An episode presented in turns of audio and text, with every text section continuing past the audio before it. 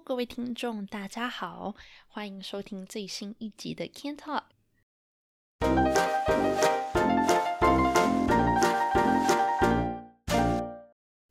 今天的听众应该听得出来，今天的 Intro Music 不一样吧？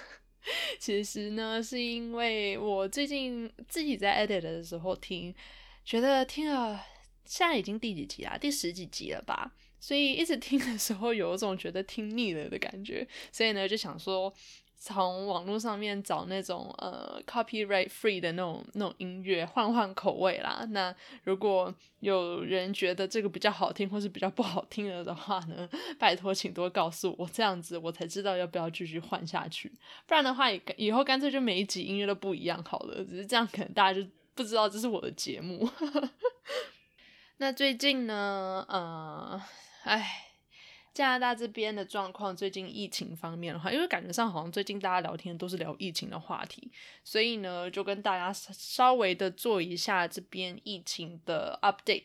那这边疫情最近其实算是好像有控制下来了。我们安大略省的话，一天确诊数大概控制在两千以下吧。那这个数字可能对台湾的听众来说会觉得啊，好恐怖，一天两千。对，就是国外就是这么的恐怖。但是对我们来说，一天两千其实已经算是有好转了。因为以前呢，我们一天最多可以到三四千，所以就几乎是 double 啦，几乎翻倍。所以现在能够有这样子的成绩，我觉得已经算是已经算是有在好转了。那当然还是希望能够好的越来越快啦，然后越来越好。但是以加拿大人的这个习性，还有这个死不改的脾气来说，我觉得可能还有点距离。为什么这样讲呢？因为我们最近，这其实这就是上个周末的事情而已。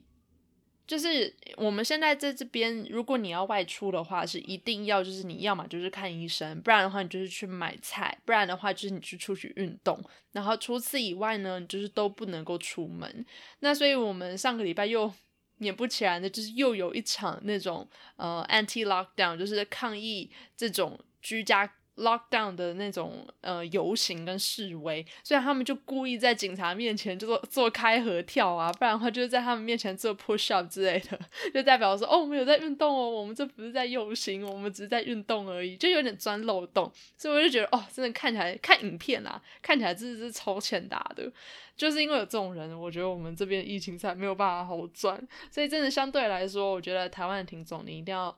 郑重的意识到，就是说台湾的防疫做的有多么多么的好啊！这真的是国外望尘莫及啊，真的是。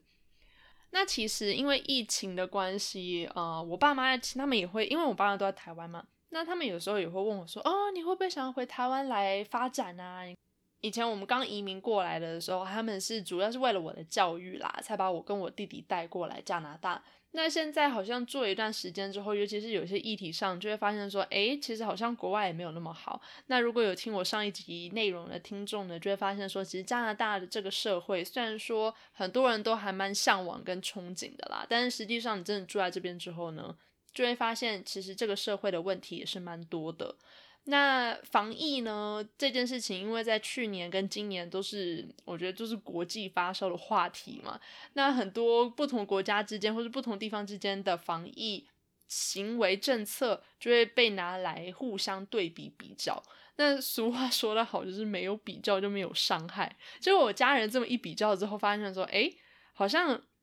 国外就是加拿大跟美国防疫好像也做的不怎么样，不然的话怎么会就是确诊数这么高，然后死亡数也也就是高的离谱这样。所以他们这一两年来就变成说会一直在问我说，哦，你有没有想要回台湾啊？啊，会不会有有机会回来这边发展啊什么的？所以今天就想跟各位聊一下，就是到底要选择留在加拿大比较好呢，还是说要回台湾比较好？那这边真的不是说呃。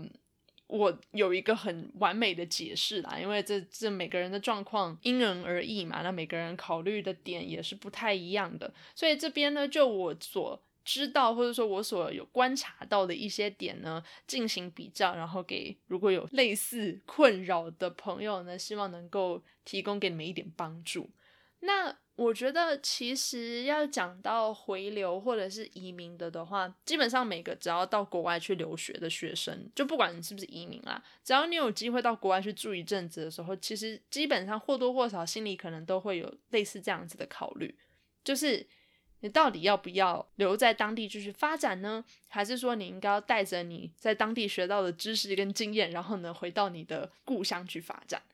我自己一开始其实是没有考虑过回台湾发展的，因为就像我之前讲的嘛，嗯，我爸妈把我带来加拿大呢，就是因为教育的问题。那如果我回台湾，然后在台湾结婚生子的话，那我以后的小孩势必也会有类似这样子的困扰或是问题。那如果到时候还要把他们再带到国外去，这样不是很麻烦吗？所以呢，我从刚搬来开始，一直到前几年吧，其实我都没有很认真的去考虑过。就是到底要不要回流的这个问题，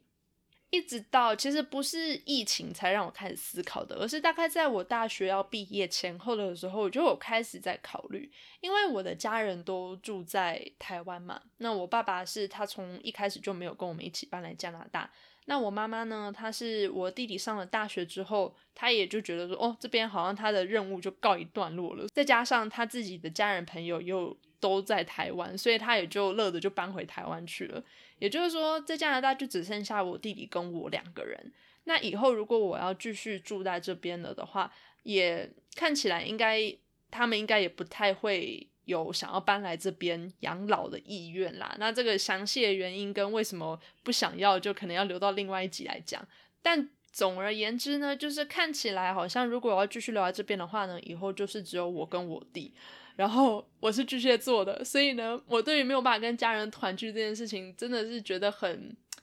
真的很拉扯啦，我觉得就是会想要跟家人在一起，那逢年过节的，尤其是农历新年哦，对，农历新年已经快到了，所以每次一到这个时期的时候，我就特别特别想家，然后就觉得说没有办法跟家人朋友在一起，就是挺挺寂寞的吧，所以家人对我来说是回流的一个很重大的考量，很多留学生或者是说呃移民过来这边的人。他们其实也或多或少，你一定会有，不管是远亲还是说你的那种直系血亲，其实都一定有家人是会留在你的故乡的嘛。那我觉得啦，对很多人来说，要在家人跟在当地发展之间做取舍，就是变成是一个还蛮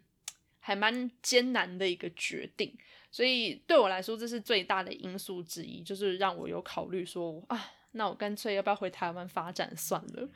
那另外一个让我也觉得 考虑了很久的因素呢，就是天气，因为加拿大真的好冷哦，然后它也很干，所以我住在这边，其实我觉得我现在的体质，我现在好老人，但是我真的觉得我的体质有变差。然后因为这边真的是一年到头，你可能一年里面有可能五六个月都很冷。所以其实说实话，能够在户外做的事情不多。这边很多当地的小孩啊，你可能长大的过程中会有学什么溜冰啊、滑雪啊、冰上曲棍球之类的。所以他们到了冬天之后，其实户外的活动还是有很多可以做。可是我相对来说，我并不是在那种环境下长大的。然后我对于什么溜冰、滑雪，我也要么就是不会，不然的话就是其实我也没有什么。这方面的兴趣，或者也没有说真的到很热衷于这项运动，所以对我来说，一到冬天就没有什么可以做的了。然后外面又这样子雾蒙蒙，不然就是冷冰冰，然后就是一整个感觉就是蛮蛮忧郁的啦，我觉得。所以天气也是另外一个因素。虽然说我觉得台湾的夏天其实也让人觉得很痛苦。然后今年冬天台湾好像其实寒流也是蛮多的嘛，好像天气也变得很冷，所以以后不知道天气会变得怎么样了，因为全球暖化嘛，所以说不定台湾夏天会变得更热，然后冬天变更冷，然后变得更不适合让人居住，也是有可能啦。只是说你知道，在国外冰天雪地的气候里住久了之后，真的就是会怀念那种亚洲亚热带的气候。然后对于很多台湾的听众来说，你可能真的很难理解这种感觉。但是，就算我每次回台湾，然后夏天的时候流汗流的要死，然后或者是觉得说哦，真的是热到不行之类的，可是至少阳光嘛，对不对？所以我觉得这还是我考虑的一个因素之一啦。那其他会让我想要回流的其他因素呢？在这边稍微列举一下的话，就大概是比如说一是支出，因为住在加拿大真的是太贵了，你的收入大概有百分之二十五趴，就是说你有四分之一是要缴税的，所以真的拿到你手上其实只剩下四分之三而已。那很多人都会说，其实这样子的状况在这种比较社会主义的国家里面是很常见的。我也同意啦，只是就是每个月看到那个薪水，然后还是会觉得有点心痛。我是不是很清楚台湾缴税的状况要缴几趴？但我猜应该没有到二十五趴这么严重吧？应该没有吧？然后就算不讲缴税好了，光是在这边生活，基本上的支出其实也是非常贵。在台湾的话，我记得没错的话，其实如果你不是住在北区，就是不是住在台北部分地区的的话，其实好像在其他地方的话，就是房租也比较便宜。那吃东西不用说，一定超便宜。你可能好像几十块就有个便当，或者说你去路边摊，然后你想要买个卤味什么的，就是很。简单就能够打发一餐，然后通常也都还蛮好吃的。健不健康就是另外一回事啦。但是基本上就是说，你食物的选择多，然后通常价钱来说也比较便宜。那就更不用说，如果你要去看医生哦，对，健保，健保是另外一个问题。在台湾去看医生，你只要付什么台币一两百块钱的挂号费。可是在这边，我比方说去拔颗牙好了，就算我有保险。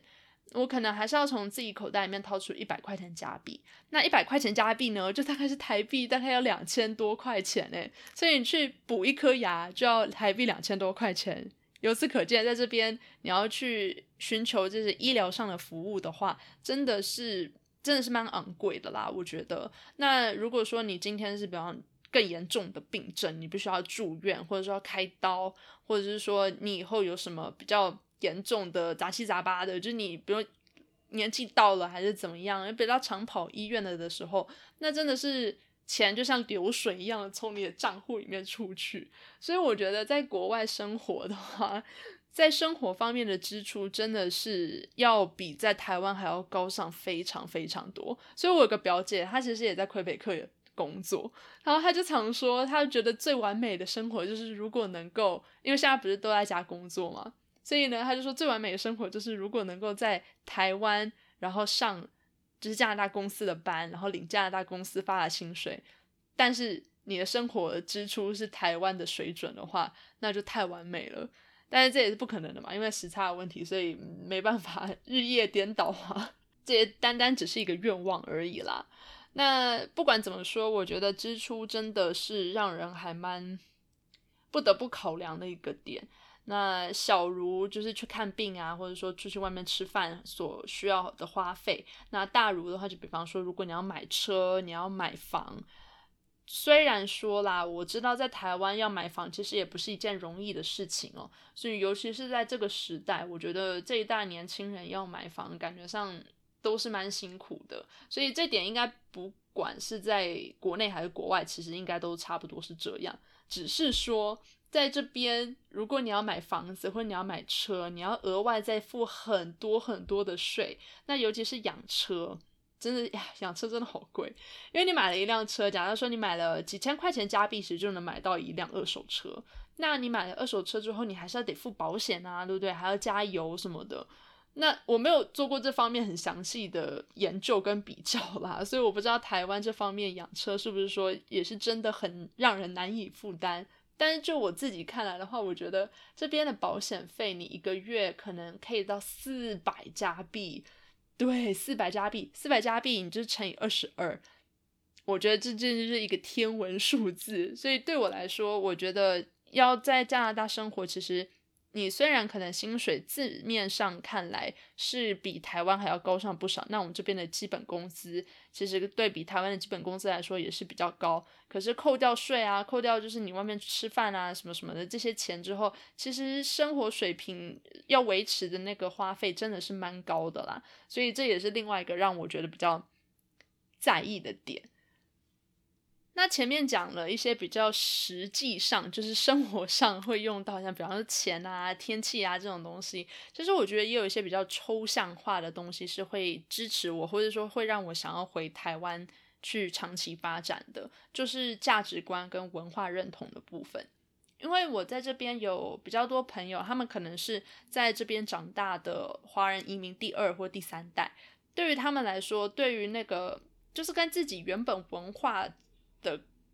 交流跟认识，其实是非常有限的。有些人，很多人啦，其实连中文其实都讲不好，就是有点哩哩啦啦，就有点像 我我可能听台语这样，就我听得懂，可是要我讲的流利，就是有点困难这样子。可是对我来说，我不知道大家是不是文化认同是很重要的一个部分。对我来说，因为我从以前就很喜欢，嗯，中华的文化，就比方说诗词啊、文学啊，那包括到就是比方说历史啊、地理啊这些，我都很喜欢。所以我当然也会希望以后我的小孩 或是我的下一代也能够有那种文化上的认同感。那对于在海外长大的孩子来说，其实要他们对于自己原本的文化要有认同感，是相对来说很困难的一件事情嘛。因为毕竟你是在一个完全不一样的环境中长大。那我知道，其实年轻一代的应该也都。不会喜欢一些我喜欢的东西啊！我真的是一个很很很老的人，我觉得，就是我以前国中的时候还陪我阿姨一起看歌仔戏，所以这样你就知道我到底有多老。可是我就会觉得说啊，歌仔戏是台湾一个很重要的文化的元素，诶，我也会希望我小孩以后能够陪我一起看歌仔戏。所以虽然说。我觉得在台湾长大的小孩也不见得会就是看歌仔戏，或是布袋戏，或是听台语歌，或者是说你会学一些嗯中文的诗词歌赋啊什么什么，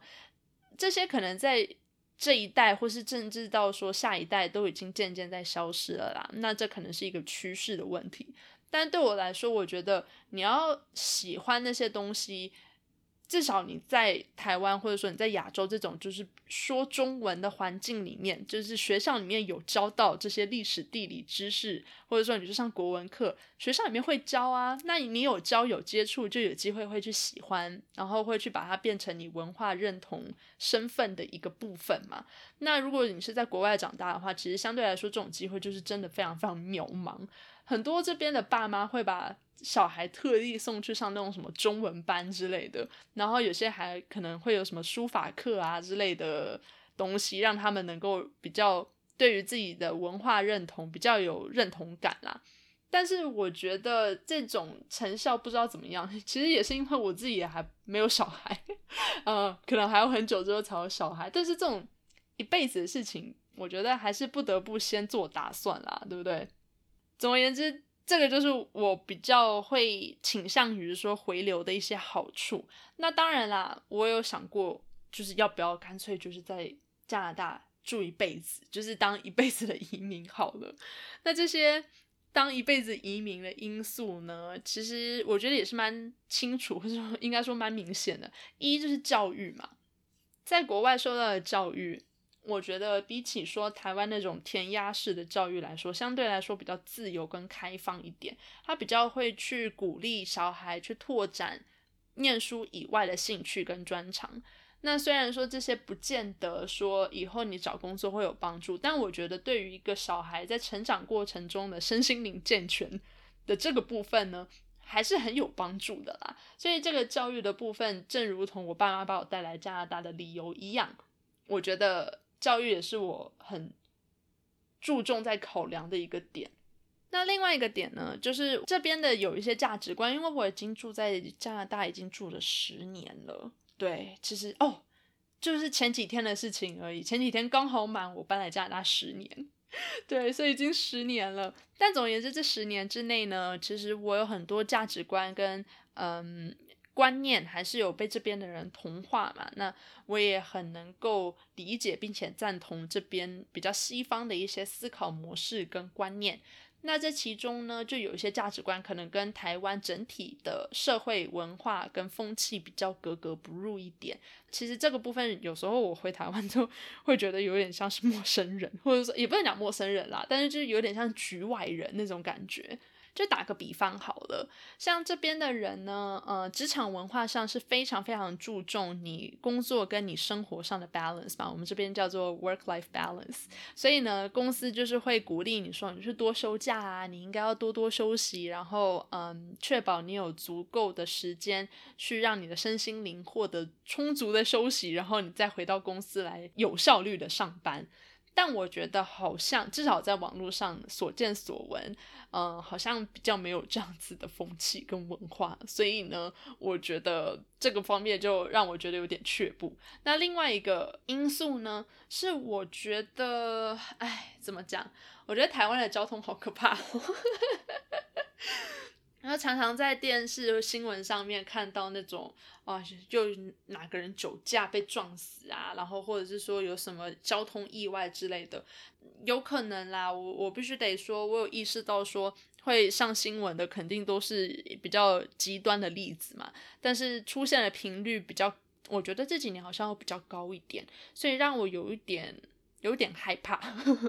那加上就是说我在国外住了一段时间了之后，其实回到台湾的时候，对于那个摩托车很多的这个街景状况，或者说这个台湾人交通的习惯，其实有时候是比较难以适应的啦。因为我也不会骑摩托车，呃，我有被摩托车载过，然后我觉得有点可怕。这可能跟我本身并没有什么接触摩托车的习惯有关系，但是对我来说，这就是一个比较难以适应的点。虽然说，我觉得其实加拿大社会有他自己的问题，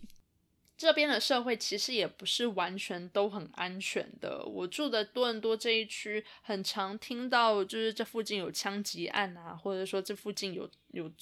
一些就是莫名其妙的凶杀案之类的。所以其实这边的社会也不是说真的很安全，然后。治安很好，什么还是要看地区。那这边的枪击案，说实话，可能因为离离美国很近吧，所以其实也这几年也是蛮多的啦。我住在这边也是渐渐的有看到比较多一些。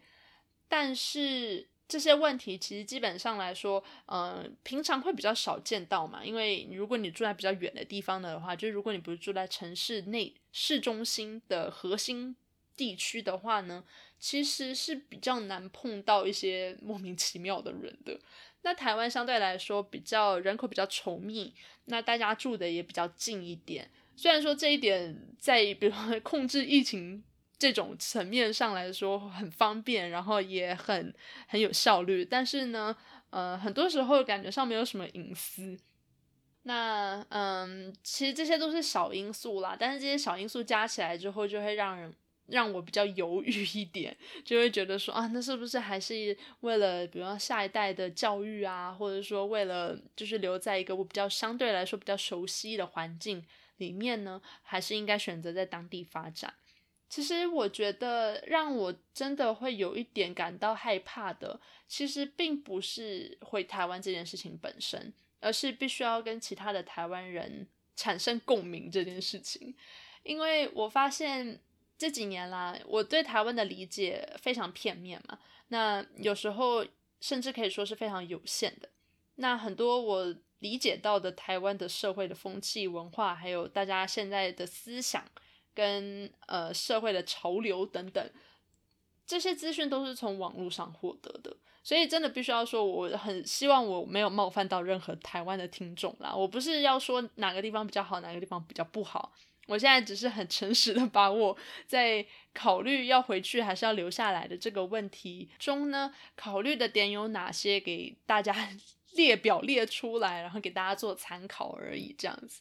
那我觉得令我担心的就是跟台湾人产生共鸣这一点呢，其实这些担心是来自于我在网络上对台湾的一些社会上的了解，那这些了解。就让我产生了一些担忧，因为觉得可能自己的想法跟价值观好像跟主流的想法跟价值观有一点不太一样。那相对来说，我也会很担心，就是说啊，那如果我回到台湾工作，但是我没有办法，比如跟我的朋友、跟我的同事融入，或更惨，如果我没有办法交到朋友怎么办？因为我对台湾有一种，不是有句话讲说“近乡情更怯”吗？我觉得有一点那种感觉。就是我非常的思念故乡，然后我也当然也一直很想回家去看看嘛，因为我的家人都还在那边。但是我回去的这些年呢，呃，很多时候应该说大部分的时候都是回去看我的家人而已，所以实际上跟陌生的台湾人，或者说跟其他的台湾人有认识或者甚至是交流了解的机会，其实并不太多。那并不太多呢，就让我开始有点担心，说我是不是真的能够跟他们变成朋友，或者说是不是真的能够融入这个社会？我以前。还住在台湾的时候，我当时的身份是一个学生，我当时只有十几岁而已。那对我来说，学校就是我社会生活的全部。那在学校里面，你们遇到谁？就是遇到学同学、老师，然后差不多也就这样子了嘛。那同学、老师相对来说，你的身份定位是非常比较单纯啊，不复杂。那每天你要去学校所做的事情，相对来说也比较单纯不复杂。那如果我是回台湾去工作、去生活、去长久发展的的话，我的身份就已经不是学生啦。我的身份可以是上班族，可以是可以是妈妈，可以是妻子，可以是什么什么什么。就是当你变成从只有学生一种身份，到你现在在社会上你有多重身份了的时候，因为我从来没有以那些身份在台湾生活过，所以我并不知道。台湾对于这些身份的角色，或者说这些这些身份的社会上有什么样的期待，或者说有什么样的嗯常见的误解啊、常见的偏见啊，就是我并不是很了解这一部分，所以对于这一部分。我所能理解的都是从网络上嘛，那大家可能也都知道，就是会上来 Po 文，或者说会在网络上分享自己经验的人，十之八九都是不太好的经验，或者是说有什么想要抱怨的，所以才 Po 上来跟大家分享。那看了这些人的分享之后，其实我其实心里是有一点有一点担忧跟害怕的，因为一方面来说，我觉得啦，我觉得我还蛮了解台湾的社会，应该说我还蛮希望我自己。是一个了解台湾社会的人，那希望我自己是一个能够融入台湾社会的人，但实际上是不是真的是那样，我就不知道。所以对我来说，之前我有回台湾去实习，其实就是一个相对来说，我可以比较初步了解台湾社会大概是长什么样子，就是说你出了社会之后的那个生活大概是长什么样子。那我不是很可惜的说。我觉得有一点让我有点吓到，因为当时就是我在一个比较大的机构里面做实习嘛，那大家都很，大家讲话都好客气哦，但是那种客气不是加拿大人那种很 nice 的那种客气，而是感觉上他好像想要 hint 什么，可是不会直接说出来，所以用一个比较迂回委婉的方式说出来，然后希望我可以 get 到，可是我就是 get 不到。不然的话，就是他们真的很会说话，所以就是让我有一种嗯，所以现在到底是什么状况的那种那种情况发生过蛮多次的，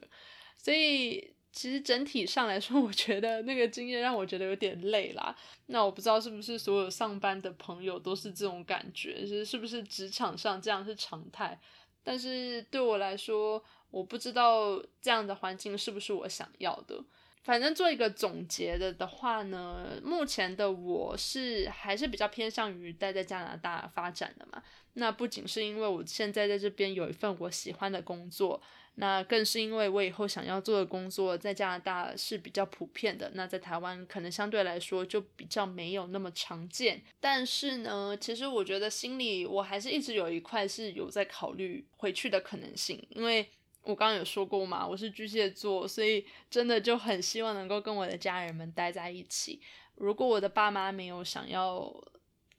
以后移民到这边来养老的话呢，以后要怎么去照顾跟孝顺他们，就是另外一个难题了啊！这其实应该也是另外一个主题啦。那之后呢，会再跟大家做分享。但是对我来说，家人真的是最大的一块。那没有办法跟家人在一起呢，对我来说就是一个很大的挑战。所以，虽说我到目前为止还是比较倾向于留在加拿大当地发展，但是这些问题还是一直在我的脑海里面，我就一直去思考它啦，就时不时就会想一下，想一下，想说，哎，这样做是不是比较好，还是说是还有什么比较两全其美的方法？就是一方面能够呃满足我想要跟家人团聚或者照顾父母的心愿，那另外一方面呢，又能够让我保有现在比较高度自由度的生活，还是说就是保有我现在对于这个比较熟悉环境里面的生活？